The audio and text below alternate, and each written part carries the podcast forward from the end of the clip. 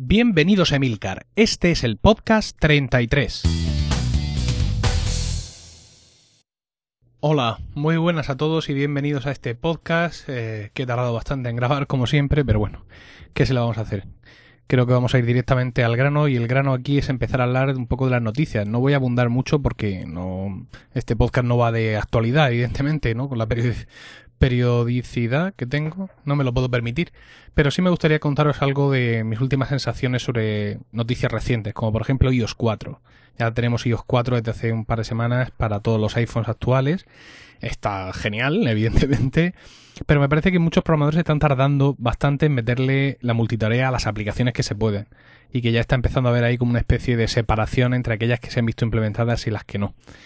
Eh, por otra parte, por ejemplo, hablando de aplicaciones, lo de las carpetas está fantástico. Yo me he quedado en dos pantallas de iPhone, nada más. Me he hecho hasta 12 carpetas y ahora lo tengo todo mucho más a mano y sobre todo creo que uso más las aplicaciones porque ya no es aquella aplicación que hacía no sé qué, que está instalada no sé dónde, pero que no me acuerdo cómo se llama, sino que las tienes clasificadas y es más fácil llegar, llegar a ellas. Evidentemente todavía tiene defectos, ¿no? Este sistema operativo. De hecho, yo le he encontrado algunos que son más propios de una beta que de un sistema operativo maduro. Como por ejemplo que si estás escuchando audio de Safari en streaming o algo así, aunque se quede en pausa, te deja todo el audio colgado mientras no cierres Safari. Esto me ha pasado ya tres o cuatro veces. Entonces, por este error y por algunos otros, me parece que va a haber una actualización más bien pronta. Por otro lado, mm, siguen existiendo algunas carencias un poco extrañas ya que son como por ejemplo las carencias de integración entre MobileMe y el iPhone. Eh, puedes, mm, puedes aceptar invitaciones a un evento en, de Gmail para tu calendario de Gmail, pero sin embargo no puedes aceptar invitaciones a eventos de MobileMe. De hecho, ahora mismo MobileMe puede hacer cosas que no son controlables desde el iPhone ni desde el Mac, como por ejemplo la opción de archivar correos. Pero también hay cosas que no se pueden controlar desde la web, solo desde el Mac, como por ejemplo ponerle un aviso a una cita, cosa que también se puede hacer en el iPhone. ¿Por qué? ¿Por qué los de MobileMe tenemos que sufrir estas incongruencias? Bueno, que me desvío. El sistema multitarea del que hablaba antes, la verdad es que no es muy, no, es muy intuitivo. Cuando haces doble tap en el botoncito, te aparecen exactamente igual. Aplicaciones que no tienen multitarea ni nada, que están simplemente ahí como un recuerdo de que las, de que las has ejecutado. Aplicaciones que están haciendo algo en ese momento, que están cumpliendo con su multitarea, y aplicaciones que ya han dejado de hacer lo que sea y siguen ahí congeladas esperándote no hay manera de distinguirlas las tres. No, tú no puedes saber si Dropbox está subiendo todavía ese archivo a no ser que te metas dentro de Dropbox y veas si lo está haciendo o no. En fin, eso supongo que lo mejorarán. Eh, luego también tiene cosas muy interesantes como por ejemplo eh, enlaces web en los podcasts. Esto no, no, lo he leído por ahí en ningún lado, pero si miráis ahora mismo en vuestro iPhone este podcast, veréis que he puesto un enlace en este capítulo, en el capítulo noticias del podcast, tiene un enlace web, muchos capítulos lo tienen en, mi podcast y ahora podemos acceder a él directamente desde el iPhone. Pincháis y pimba, se abre Safari, seguís escuchando el podcast, por supuesto, y ahí veis el enlace. El iPhone 4, pues está muy bien. Fantástico. Me parece que es una revolución muy similar al primer iPhone. Por ejemplo, yo mismo dije en su momento que el iPhone Edge encendido encima de una mesa parecía una foto impresa, no una pantalla. Evidentemente ya nos hemos acostumbrado a, a, esa calidad, ¿no? Porque la llevaba el iPhone Edge, la llevaba el iPhone 3GS y la llevaba el iPhone 3G. Entonces ahora viene otro salto, ¿no? Ahora eh, viene una nueva pantalla, la Retina Display, a ponernos, a darnos otro, otro paso más hacia arriba. Evidentemente, como no lo he probado, pues no voy a decir mucho más, ¿no? Porque para decir cómo mola, pues sí, fantástico, pero no. Si queréis, escuchad puro Mac, ¿no? Donde Flavio Ginsburg ya lo tiene y lo ha puesto por las nubes. Y él es un tío bastante crítico con Apple, sobre todo últimamente. Eso sí, tiene razón una cosa, Flavio, y es que Android ha apretado. Y gracias a eso, ahora tenemos en el iPhone 4 no solo el mejor teléfono del mundo en cuanto a software, sino también en cuanto a hardware. Respecto a los fallos de cobertura, eh, mira, voy a, a, leeros lo que dice Pedro Aznar, coordinador de Apple Esfera, en su blog personal, 412.com. Pone dos vídeos, Pedro ahí, de YouTube, uno del iPhone 4 perdiendo cobertura y otro exactamente igual del Nokia S71. Y dice, las diferencias entre ambos es que si te quejas públicamente del segundo, del de Nokia, no saldrás en las noticias ni en los blogs internacionales. Y si se te ocurre explicar el primero y decir que ya pasaba con otros móviles, te acusarán de fanboy, sectario, comunista y posiblemente causante del cambio climático. ¿Cuánta razón tienes, Pedro? Por cierto, aquí va mi profecía sobre el iPhone 4 en España. No tendremos iPhone 4 hasta finales de julio. Los precios de Movistar serán una basura para nuevos y antiguos clientes, pero como los precios de Orange y Vodafone serán todavía peores y encima tendrán, si eso es posible, todavía menos unidades que Movistar, al final serán los de la M verde los que se lleven el gato y fonero al agua. Ojalá me equivoque. Por cierto, hablando de, de puro Mac, en su último capítulo estuvieron otra vez dale que te pego con el asunto del flash en el iPhone y yo puse en un tweet, escuchando el último capítulo de puro flash. Ellos me contestaron diciendo, pensaba que éramos amigos, evidentemente todo en tono de broma, pero es que el tema del flash en el iPhone y en el iPad ya es que llega un momento en que no lo soporto. Mirad, el 9 de enero de 2007 se presentó el iPhone en la Macworld de San Francisco y desde entonces no llevaba flash. Entonces, basta ya. Quiero decir que ya hace mucho tiempo y ya lo sabemos que no tiene flash, ni lo va a tener. Entonces, vamos a dejar el tema. A ver, es cierto que el iPad es más reciente y que se ha revelado el asunto con la carta de Jobs, esta de pensamientos sobre Flash y todo esto, pero vale, ya. Vamos a superarlo entre todos, vamos a hacer terapia. No machaquemos más con el tema, lo digo porque es que estamos llenando podcasts y blogs con una noticia que es de hace tres años me parece que es el momento ya de, descansar de este tema y también de seguir con el ritmo de este podcast. Y vamos a ver eh, el sumario, porque aparte de este breve repaso por las noticias, el tema de hoy es eh, el uso diario que yo le doy al iPad. Para todos aquellos que dudáis sobre si comprarlo o no, veáis qué puede, qué se puede hacer con él. También tendremos nuestra sección de switchers, nuestra sección de historias maqueras y en nuestra sección de Internet hablaremos de la privacidad en las redes sociales, haciendo especial hincapié en Facebook, y en las redes de, localización como son Foursquare y Gowalla. Así que sin más, empezamos. Hola, buenas tardes, estamos aquí con el más informático de España. Hola, mira, tengo un iPod, tengo un iPad, tengo un iPhone y tengo un iMac. ¿A que no sabe dónde voy a estar este verano? ¿Dándole de comer pipas a los castores? Voy a estar de 3 a 8 de agosto en la Campus Más. Yo me iba fijo del tío. Bueno, pues vamos a hablar de eso, del uso diario que le doy a mi iPad. Me levanto por la mañana y nada, nada, eh, es coña porque desgraciadamente me levanto siempre con las sábanas pegadas y no puedo hacer lo que me gustaría hacer y que he hecho en un par de ocasiones, que es desayunar leyendo las noticias en el iPad. Aunque desgraciadamente no hay muchas noticias buenas que echarse a los ojos, pero, pero es un placer. Es decir, repasar los feeds rápidamente mientras tomas algo, pues la verdad es que si pudiera levantarme una hora decente, eh, lo agradecería. Vamos a hablaros voy a hablaros más bien del, uso diario del iPad de, verdad. Mm, básicamente podríamos decir que el iPad ha sustituido a todo el uso que yo le daba al, iPhone en casa.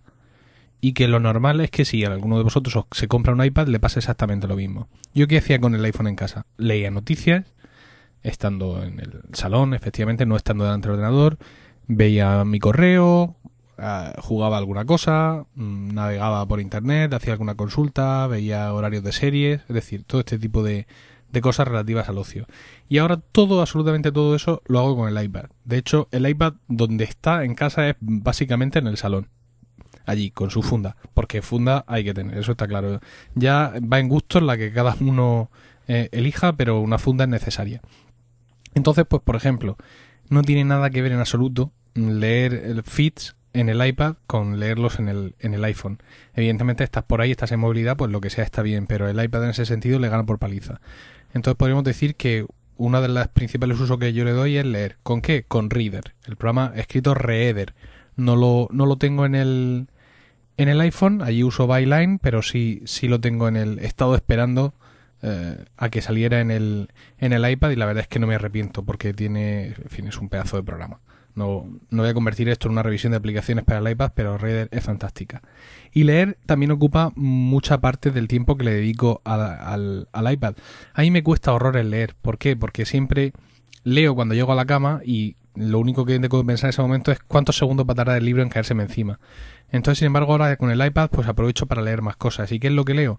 Pues, por ejemplo, artículos largos de las noticias que he pasado a Instapaper, que es un servicio fantástico. La aplicación buena es de pago, pero merece la pena. También leo mm, manuales en PDF y otras cosas en PDF, y para eso uso Goodreader, que es maravilloso. O algún libro que ya también me he descargado para leer con, con iBooks. Libros lo que menos. No porque yo sea especialmente analfabeto en el sentido literario, que desgraciadamente lo soy, sino porque ahora mismo lo que más me urge leer, lo que más prisa tengo en leer son las cosas que tengo que tengo en PDF. Por ejemplo, tengo un, un- libro electrónico, pero que está en PDF y que lo leo en, en, en Goodreader, sobre cómo ordenar tu flujo de trabajo en Aperture. Por, por ejemplo, a eso es el que a lo que le estoy dedicando ahora mismo mayor, mayor tiempo. Y tengo también otro, otro historia por ahí también de leer de productividad preparada en PDF. Pues a eso le dedico mucho tiempo, porque la lectura de PDF me gusta más en Goodreader que en, que en iBooks, de momento. Mm, No sé por qué, pero visualmente me resulta mucho más agradable. Entonces, pues como veis, el, iPad lo uso mucho para leer. También para leer cómics, porque la aplicación de Marvel es absolutamente... perdonad. la aplicación de Marvel es absolutamente maravillosa para leer cómics. Yo soy muy, muy fan de, de X-Men y todo este tipo de cosas y, es fantástica. Luego, eh, también eh, uso algunas aplicaciones de lectura, como por ejemplo Pulse, Pulse News, que es una especie de lector de noticias vitaminado, donde, pues, en fin, la verdad es que lo compré un poco por capricho, ¿no? Por dejarme seducir por su estilo y, ahí tengo algunos feeds que no tengo en Reader y la verdad es que también es fantástico poder leerlos allí porque el programa mm, se, la- lo hace muy bien. Bueno, leer, está claro, ¿no? ya lo he dejado bastante claro. Cosas que hago con el... Otras cosas que hago con el iPad. Screencast y videopodcast. Yo todos los screencasts y videopodcasts que a los que estaba suscrito al final caían en el ostracismo. ¿Por qué? Porque no me resultaba cómodo estar sentado delante del monitor viéndolos. Y tengo pocas ocasiones para verlos, por ejemplo, en cualquiera de mis dos Apple TVs. En ese sentido, la keynote de, de presentación de- del iPhone 4 y el iOS 4, pues me la he visto así rápidamente, pero no me la había visto con tranquilidad. Y ahora poco a poco con el iPad pues la estoy viendo.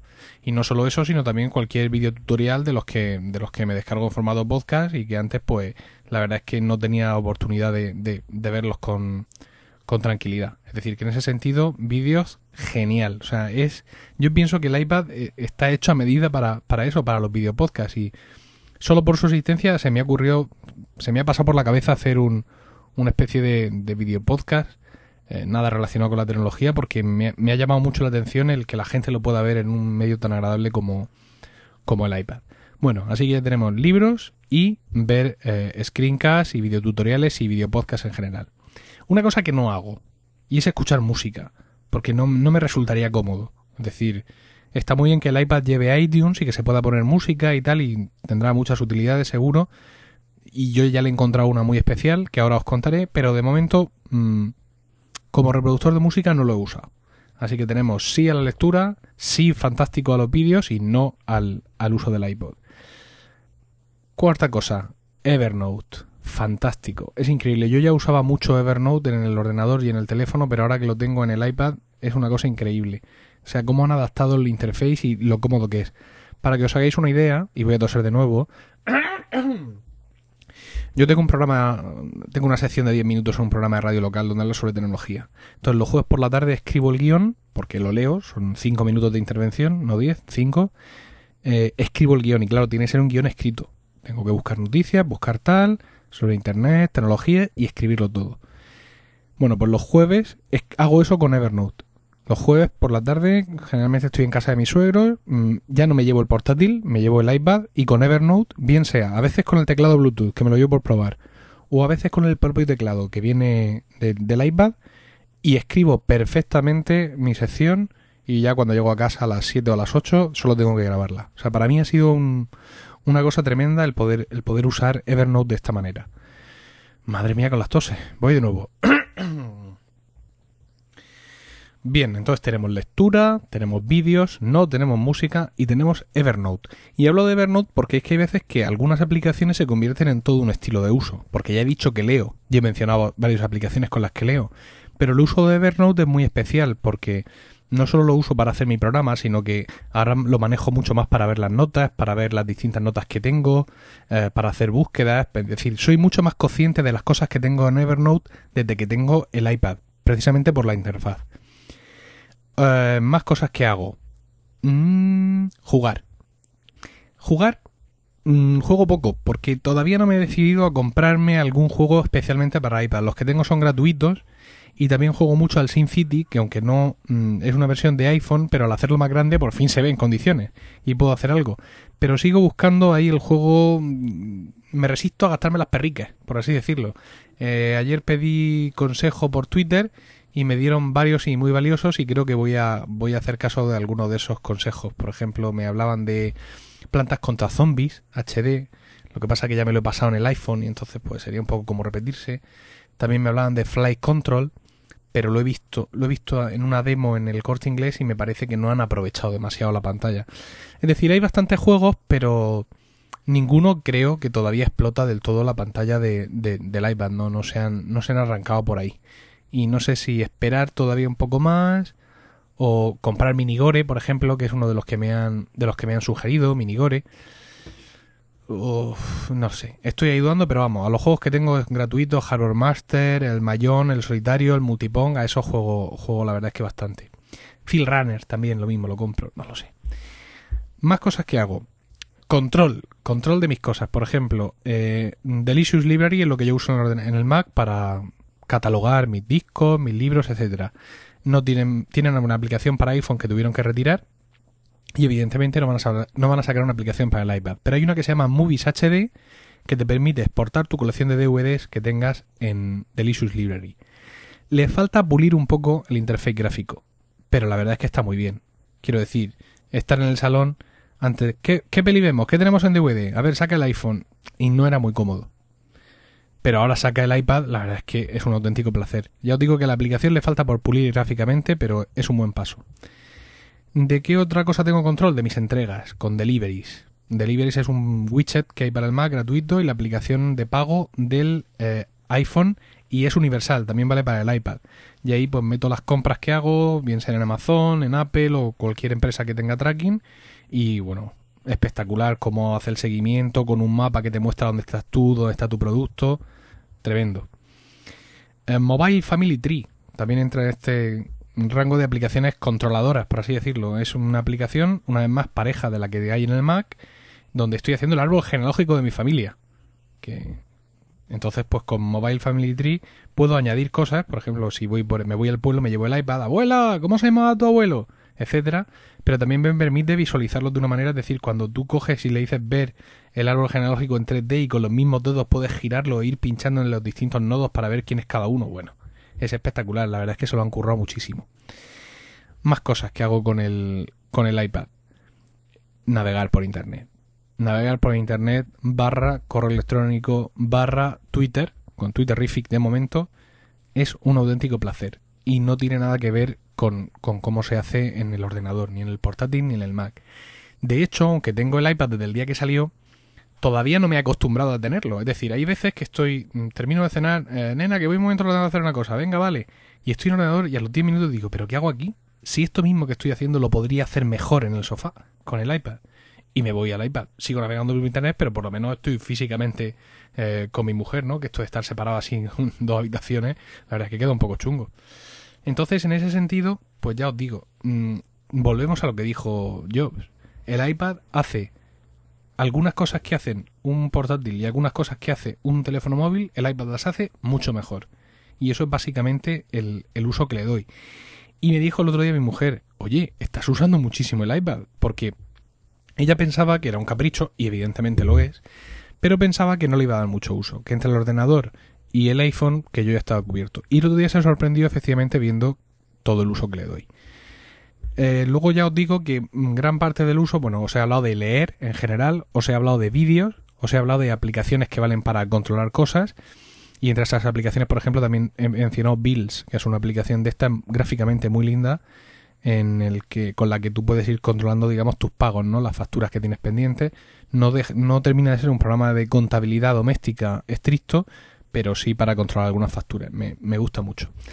Os decía que, aparte, digamos, de los grandes capítulos, y repito una vez más, lectura, vídeo, controlar cosas e internet, gran parte del uso particular que le podáis dar al, al, iPad creo que viene de algunas aplicaciones que realmente os resuelvan las cosas. Por ejemplo, de iWork yo solo he comprado Keynote. No he comprado de momento eh, ni Pages ni Numbers, porque aunque me gustaría tenerlas, de momento no he necesitado tenerlas si necesité tener Keynote un día en el iPad, me lo bajé, me lo instalé, trabajé con él, fantástico. Pero quizá para vosotros el iPad no es ya solo todo lo que se puede hacer con él, sino es una killer app en concreto. Es decir, vosotros hacéis mucho Numbers o hacéis mucho Keynote porque tenéis que hacer presentaciones y de pronto descubrís que eso en el iPad es una auténtica maravilla. Con lo cual, pues mira, los 479 que cuesta como mínimo ya los habréis amortizado. Y poco más tengo que deciros, es decir, hoy me aconsejas que me lo compre, pues yo qué sé, pues si tienes el dinero, eh, bendito sea, pero eh, como ya he dicho, no es algo que crea yo que es necesario para nadie, pero creo que te puede resolver muchas papeletas muy muy bien resueltas. Si tenéis dudas, es decir, si tenéis la pasta, punto uno, pero tenéis dudas sobre si comprarlo o no, mm, yo os animo a que os paséis por algún centro comercial y que con tranquilidad, nada de pasar y tocarlo un poco y decir, venga, ya me lo compro. Con tranquilidad lo, lo, lo, lo estudiéis porque yo tengo muchos amigos que han visto el iPad, les ha parecido fantástico, maravilloso, pero han decidido que no, que no se lo compran porque tampoco les va a solucionar la vida. Hay otros que lo tocaron tres segundos y se enamoraron directamente, ¿no? Y están deseando que, les llegue o lo que sea. Entonces es una decisión que tenéis que tomaros mm, con tranquilidad. Yo mm, he querido hacer esta sección en el podcast simplemente para, para comentaros un poco el uso que yo le doy, sobre todo ya os digo de lectura y de, y de vídeos y de control de cosas y de algunas cosas más, y, y deciros que mm, todavía queda mucho por explorar. Es decir, si yo vuelvo a grabar esta misma sección dentro de dos meses, seguro que los, hay, los usos que le, daré al iPad serán muy distintos. ¿Por qué? Pues porque hay pocas aplicaciones. Hay, vamos a no decir pocas aplicaciones, hay relativamente pocas aplicaciones. El otro día decían 10.000 aplicaciones, pero ni punto de comparación, compañeros, con lo que hay para el iPhone. Y no ya en cantidad, sino en cosas distintas. Es decir, yo me, meto en, la, en, el App Store del iPhone y a poco que me dé un paseo de 5 minutos ya se me ocurren tres o cuatro aplicaciones que querría comprarme. Sin embargo, me doy un paseo por, la, por el App Store del iPad y aparte de que son más caras, no me seducen tanto. No me seducen tanto porque, porque veo que no terminan, por ejemplo, sin ir más lejos, Things. Things. Yo soy un usuario, mm, bueno, furibundo de Things. Uso Things en el Mac a tope y en el iPhone a tope. Pero no me la he comprado para el Mac. Perdón, para el iPad. ¿Por qué? Pues porque pienso que estando ahí en mi sofá, pues yo, para cómo uso yo Things, pues tampoco me va a resolver mucho, ¿no? Si yo usara mucho el iPad de movilidad, pues evidentemente mejor usar Things que usar el, iPhone. Usar Things en el iPad mejor que usarlo en el iPhone, ¿no? Pero de momento no me ha llamado la atención. Y el hecho de que cueste 15 pavos hace que me llame todavía menos, menos la atención. Por ejemplo, si vemos aquí la aplicación del iPad de la semana, que es Motion X GPS HD, es una aplicación que, básicamente lo que te permite es pues eh, ver mapas, ver rutas GPS, eh, un poco hacer un poco de, navegador offline, evidentemente, y también online de, de, de tus rutas o de lo que sea. Yo, claro, no hago rutas ni hago nada de esto. Yo el GPS lo uso con la cámara de fotos si acaso y para eso tengo uno específico. Entonces pues no me llama la atención. Otra aplicación que destacan aquí, Quick Sketch Pro, para dibujar con los dedos. Si yo con un lápiz ya tengo dificultad para dibujar, ¿dónde voy a dibujar con los dedos? Eh, otra aplicación que está además eh, es gratuita, eh, Math Sheet Calculator, es una gran calculadora, medio hoja de cálculo y tal. Pues sí, la bajé, la tengo ahí, la verdad es que está bien implementada, pero no la he usado. Es decir, creo que todavía falta que el mercado de, de aplicaciones del iPad se amplíe mucho más y en esa ampliación seguramente van a venir muchos éxitos, Mm, para los programadores y sus bolsillos y también muchas eh, muchas killer apps, ¿no? Muchas aplicaciones por las cuales uno sería capaz de comprarse un iPad y solo por eso, porque ya con eso me quedo satisfecho. Entonces, pues eso. Eh, insisto, esto es lo que yo hago con el iPad. A mí, desde luego, me va genial y no me arrepiento en absoluto de haberlo comprado. Pero estoy seguro de que van a salir muchas más aplicaciones que eh, todavía potencien más el uso del iPad. Y mm, vamos a concluir eh, este tema del iPad hablando de dos cosas. Uno, su sistema operativo, que es el iOS 3.2. Que al igual que creo que le pasa al iOS 4, a este le hace falta un par de actualizaciones, pero como el comer. Y una vez que tú ya tienes iOS 4 en el iPhone, lo de la multitarea, la verdad es que lo usas. Porque, por ejemplo, yo escribiendo mi sección esta, mi programa en Evernote, si tuviera multitarea, me resultaría mucho más cómodo salir y entrar de Evernote para copiar un enlace de YouTube, para ver esta noticia, cómo lo han tratado en este blog o lo que sea. Entonces eso se echa de menos. Segundo, 3G o no 3G. Pues yo no tengo ninguna duda. Para mí 3G. Porque a mí el, cuando hago, por ejemplo, insisto en el mismo ejemplo, el programa en casa de mis suegros, pues ahí necesito tener conectividad para ver internet, las noticias que hay y tal, y hacer la sección. y allí no hay wifi. Entonces yo creo que lo del 3G es una de las cosas que mejor he hecho yo para el iPad. Y eso es algo que también os tenéis que pensar mucho. Eh, cómo, cómo lo vais a usar. Pensad que la falta de espacio, o sea, 16 o 32 gigas, es algo que medio podéis suplir. Medio. Quiero decir, si no podéis llevar tantas fotos, pues podéis colgar las fotos en internet. Música, insisto, no creo que nadie vaya a llevar música. Si no podéis llevar muchos vídeos, pues ya os, lo podéis ventilar, yo que sé, como sea, ¿no?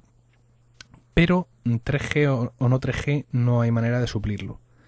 Está el MIFI y todo lo que tú quieras, pero al final son trastos, cacharros y uno encima de otro.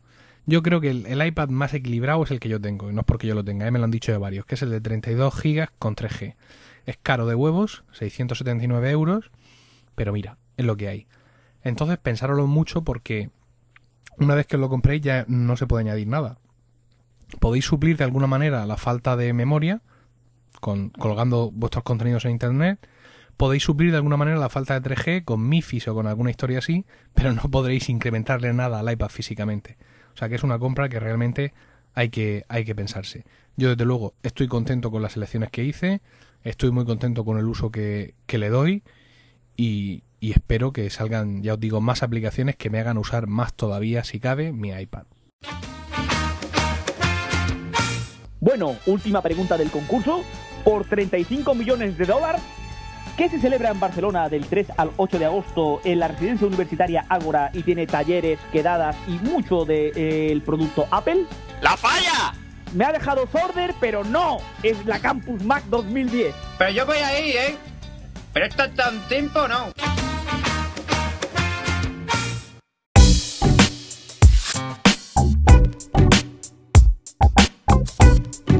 Hoy nuestra sección de switchers viene floja porque desde que desde que publiqué el anterior el anterior capítulo solo he publicado un enlace en ella. Y este enlace es una, un artículo de Apple Esfera donde presentan una especie de, de gráfico. Un gráfico que, que, relata por así decirlo la, la vida de Jobs o todo o todas las curiosidades que tú puedes necesitar o te gustaría saber de, de Jobs el artículo se llama Imagen de la semana, todas las curiosidades de Steve Jobs en una infografía y el gráfico se llama 15 cosas que no sabías acerca de, Steve Jobs. Eh, tiene algunas cosas interesantes como el timeline, las fechas, eh, en fin, algunos detalles como que es disléxico y bueno, no es que para ser un switcher perfecto haya que conocer la vida del amo y maestro, pero tiene algunas curiosidades que son interesantes y os merece, os merece la pena echarle un vistazo. Por cierto, ¿Sabes más que un switcher de primer año? ¿Qué accesorios incluía la caja de un iPod de cuarta generación? Vamos a dar un poco más de tiempo que generalmente porque la respuesta es larga. Pero ¿la sabes? ¿La sabes ya? ¿Sabes más que un switcher de primer año?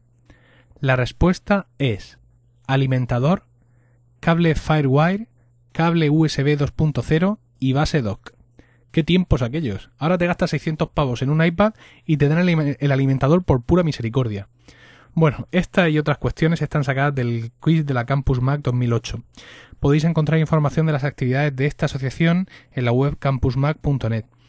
Por cierto, que ya se acercan las fechas de la Campus Mac de este año, y es por ello que durante todo este podcast os voy a machacar a promos, a ver si os animáis y vais. Si os lo pasáis la mitad de bien que yo me lo pasé cuando fui en 2008, desde luego habréis amortizado el gasto. Bueno, con respecto al tema de switchers, estaba pensando en hacer dos, dos secciones fijas en el blog. No secciones de artículos, sino dos páginas eh, fijas. Una que podría llamar tus primeros días con un Mac y que sería un poco la extensión de ese email para switchers que, ten, que, tengo preparado. Y otra muy interesante que sería tus primeros días con un iPhone. Porque como mi señor padre se ha comprado uno hace poco, pues me he visto en la obligación de guiarle eh, con mano firme, pero también cariñosa, por los vericuetos del iOS 4 y de todo el nuevo terminal que, que tal. Entonces estaba pensando aprovechar su experiencia para, uh, bueno, su experiencia, no, mi experiencia con él, para hacer esas dos secciones fijas. Si alguno de vosotros tiene alguna idea sobre qué esquema deberían tener o alguna propuesta, pues por favor, eh, emilcar.mi.com y os escucharé encantado. Y Arturo, ¿tú qué vas a hacer en verano? Y yo, pues no lo sé, porque estoy un taco de aburrido y no tengo novia. ¿Y tú, Wanda? Yo vivo de triste, yo nada más que mato los cordones. Pues entonces vámonos a la Campus Más, que se celebra del 3 al 8 de agosto, que se reúnen los usuarios de Más en Barcelona y que se van a quedar todos en la residencia universitaria Ágora, realizando talleres y lo vamos a pasar de lujo. ¿Me puedo llevar a mi perro? La historia maquera de hoy nos la envía Daddy desde Valencia y dice así. Hola Emilcar, mi nombre es Daddy Mazza, nombre artístico, y soy de Barcelona, aunque vivo en Valencia. Este debe ser mi segundo año de Switcher. Hasta entonces y, y desde el 95 siempre he usado PC. Hoy en día me considero un fan acérrimo de la manzana y un seguidor de tu podcast y Twitter. He tardado en decidirme a escribir, pero por fin me decidí a contar mi caso. Soy músico, cantante, de Rigi, y más o menos desde el 98 que grabé mi primer disco profesional en un gran estudio pude descubrir el primer Mac. Recuerdo entrar a aquella nave llena de máquinas, paredes insonorizadas, lucecitas y clavar mi mirada en el fabuloso ordenador que presidía en el centro de la sala. Día a día alucinaba al ver cómo aquel cacharro jamás se colgaba, por muchas pistas de audio que le pusieras, cosa nada común con los PCs, en los que tenías que ir continuamente grabando las sesiones, por muy vitaminados que los tuvieras con RAM, disco duro o lo que sea. Semanas después, y con el disco grabado bajo el brazo, me llamaron de la discográfica para ir al estudio de diseñador gráfico a dar mi visto bueno sobre la portada y diseño del disco.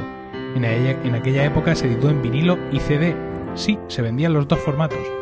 ¿Y cuál fue mi sorpresa cuando descubrí que todo el equipo de diseñadores y fotógrafos disponían de un iMac para sus trabajos?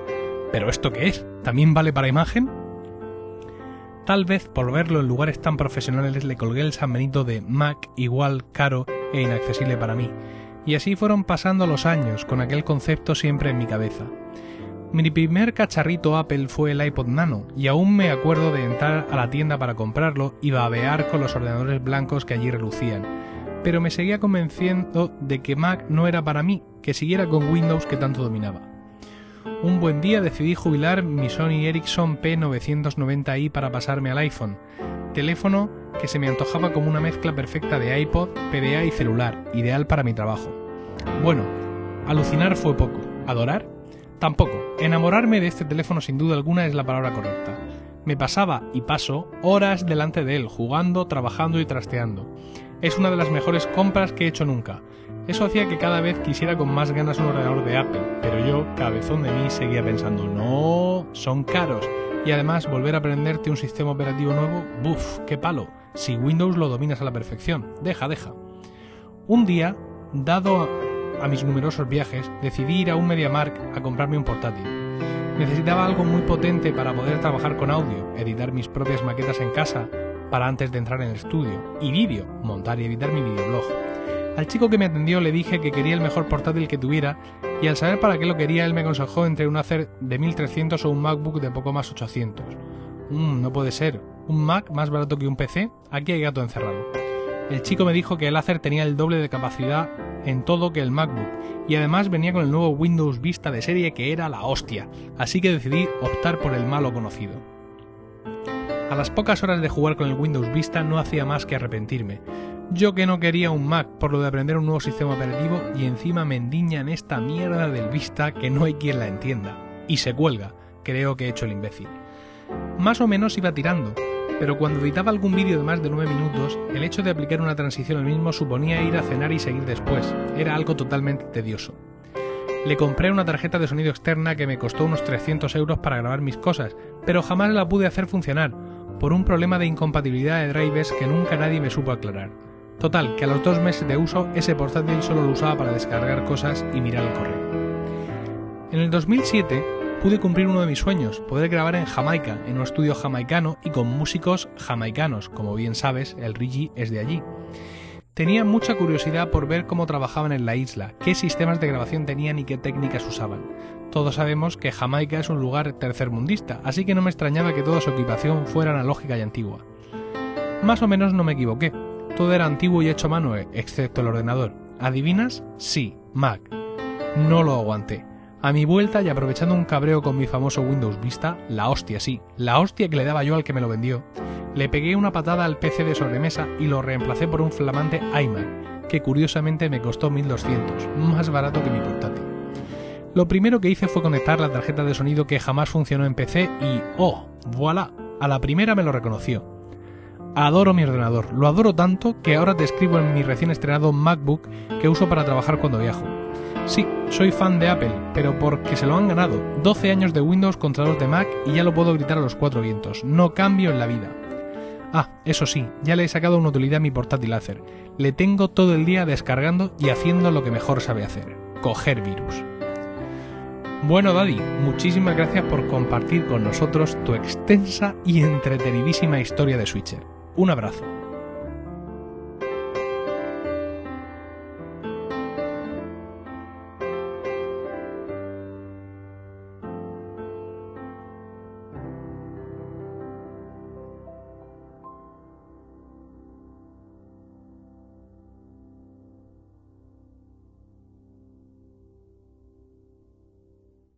Hola a todos, ¿qué tal? Soy Rafa Osuna de Cabreados, el podcast. Rafa Osuna. Me preguntan que cómo empecé en esto de los podcasts. Pues eh, escuchando, escuchando podcasts. Me gustó y ¿por qué no? ¿Por qué no voy a poder hacerlo yo? Además es que es la única manera que tenía de que alguien me escuchase. Si no en casa nadie me escuchaba cuando hablaba. Eh, ¿Por qué me he decidido participar en, en este libro? Porque yo me apunto a todo bombardeo, a lo que sea. Quiero estar en el libro. ¿Cómo no voy a querer estar en un libro sobre podcast? Sin ninguna duda. Ahí, ahí estoy, de cabeza. ¿Por qué deberíais participar los demás? Coño, porque es una experiencia única. Única participar en un libro sobre podcasting. Esto luego se estudiará dentro de millones de años. ¿Cómo empezó el podcasting en España?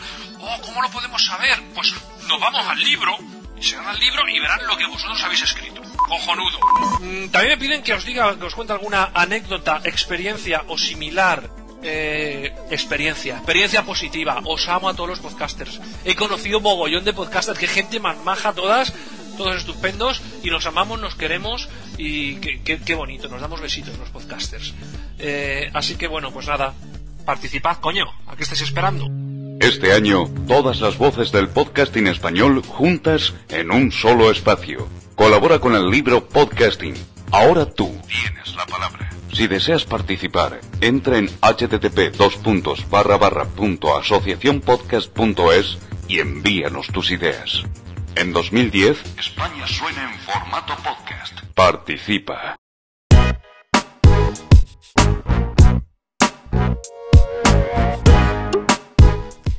Bueno, como ya os he anticipado en el, en el índice, en el sumario, hoy en la sección de Internet vamos a hablar de privacidad en las redes sociales.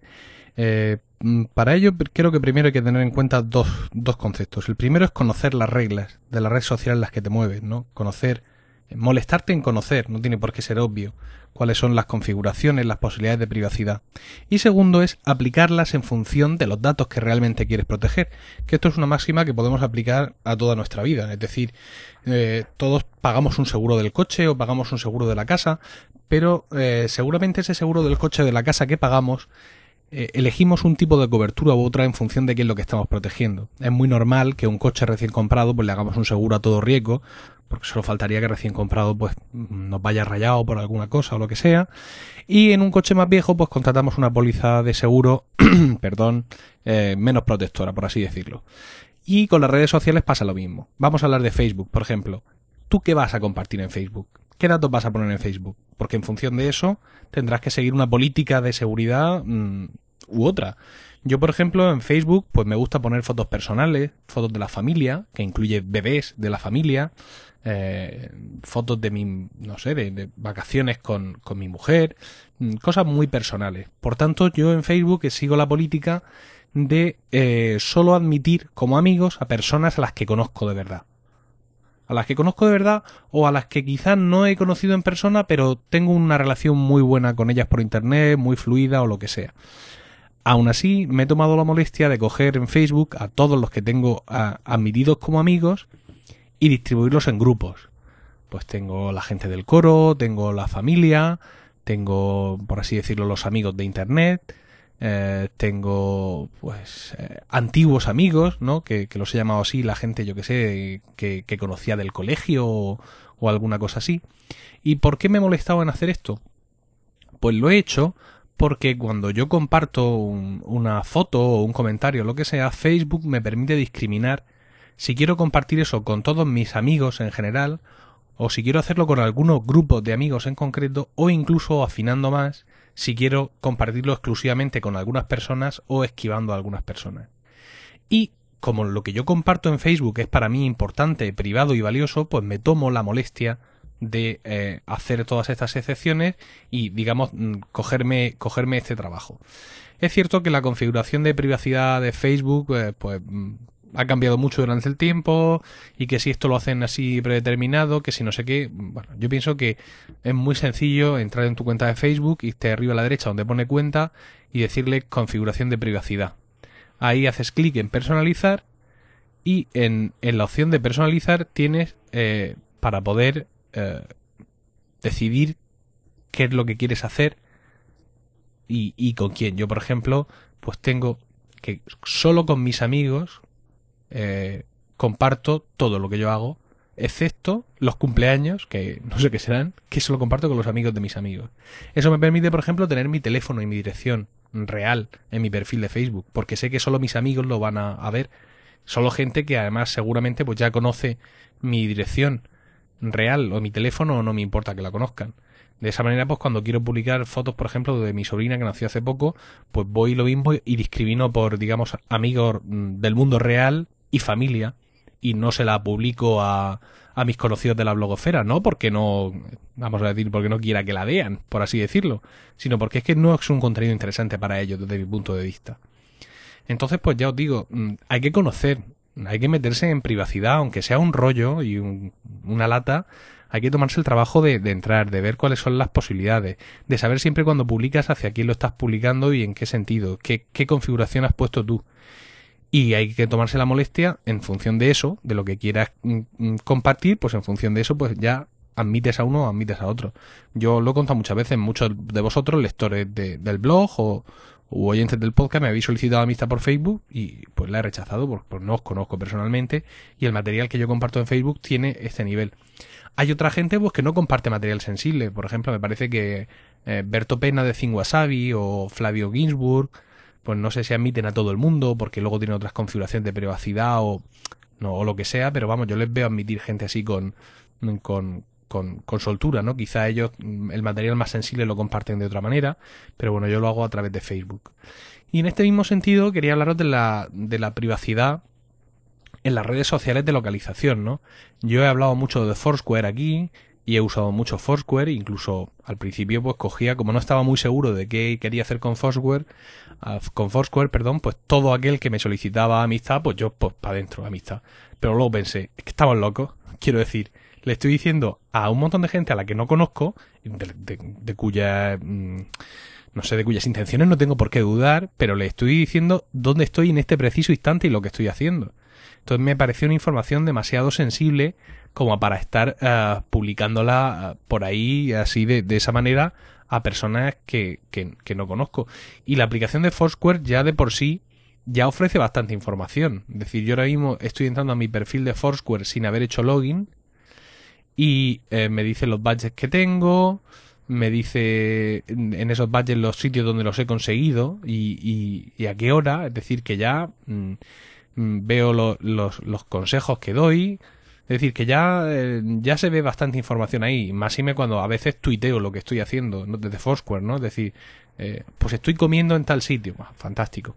Entonces, pues en ese sentido, insisto, lo mismo. Tenéis que llevar cuidado o por lo menos dedicarle a pensar un rato qué es lo que estáis compartiendo y con quién. Porque lo mismo os da igual que de pronto alguien que conocéis de internet y que vive en la otra punta de España, pues os pida amistad por Foursquare, porque desde luego no va a aprovechar que estés en el cine para venir a robar a casa, ¿no? Pero creo que todo esto merece, merece como poco una pensada. Hace un tiempo leí mm, en, en Twitter o en un Tumblr por ahí compartido, decían, explicaban lo siguiente. Dice, imagínate que tú vas por la calle y te para un tío que no conoces y le dices, oye, quiero ser tu amigo. Y tú le dices, pues no, y él se enoja mucho y dice, pero bueno, ¿pero por qué? Dice, pues en Internet es lo mismo, decía aquello. Claro, muy, mm, mucha gente eh, en Twitter, por ejemplo, es muy habitual que haya gente que se enfade porque tú no le sigues a él, ¿no? Él te sigue a ti, pero tú no le eres recíproco, ¿no? Mm, Estas cosas hay que dejar que cada uno actúe libremente y en función de los parámetros de seguridad que, que, se haya, que se haya establecido. Yo en Twitter no sigo a todo el mundo que me sigue, porque no creo que vaya de eso esa red social. Eh, no publico información muy sensible en Twitter, es decir, allí no tengo una configuración de privacidad especialmente estricta, ¿no? Pero en Foursquare y en GoWalla, pues también he decidido hace poco que simplemente voy a admitir de amigos a aquellos a los que conozca personalmente o con los que tenga cierto trato más, más personal a través de, de internet, no por nada, sino por, por la sensibilidad de lo que estoy de lo que estoy compartiendo. Entonces, pues eso, con esta reflexión yo quería invitaros a todos a que más allá de quejarnos cada vez que sale los de Facebook se te roban las fotos o te hacen no sé qué, que nos tomemos nosotros el trabajo de dar el, paso, porque es nuestra obligación.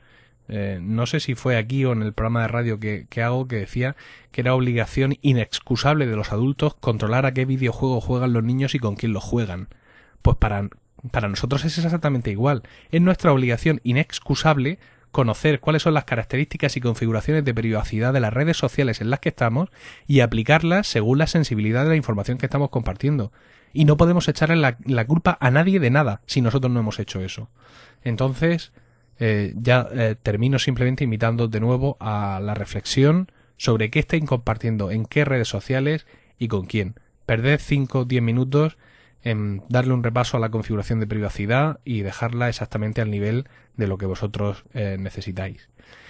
Y bueno, hemos terminado este, este podcast cuya grabación ha sido un poco accidentada para mí. Espero que eso no, no llegue a vosotros, sino que hayáis podido disfrutar de él con un sonido más o menos bueno y con unos contenidos que os hayan resultado interesantes. Ha sido un podcast un poco especial porque os he machacado a promos. Eh, y aquí va una más. Una más porque mi coro, Ars Música, ha vuelto a grabar una promo para un podcast. En esta ocasión no ha sido para, para Emilcar, para este podcast, sino que hemos querido hacerles un regalo a, unos muy buenos amigos de Palma de Mallorca y con su promo, con esta nueva promo del coro Ars Música de Murcia, eh, os dejo. Muchísimas gracias por escucharme y hasta la próxima, que espero, por Dios, que sea pronto. Hasta luego.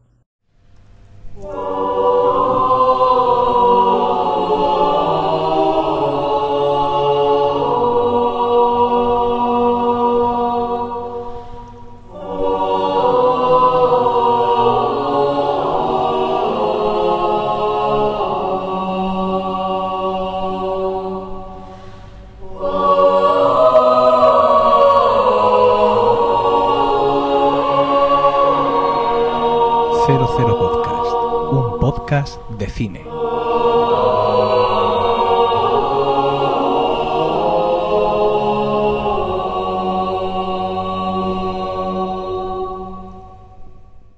Find yourself hitchhiking on if you were so adventurous.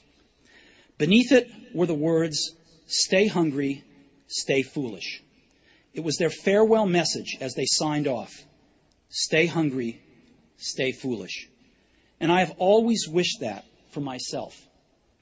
And now, as you graduate to begin anew, I wish that for you. Stay hungry, stay foolish. Thank you all very much.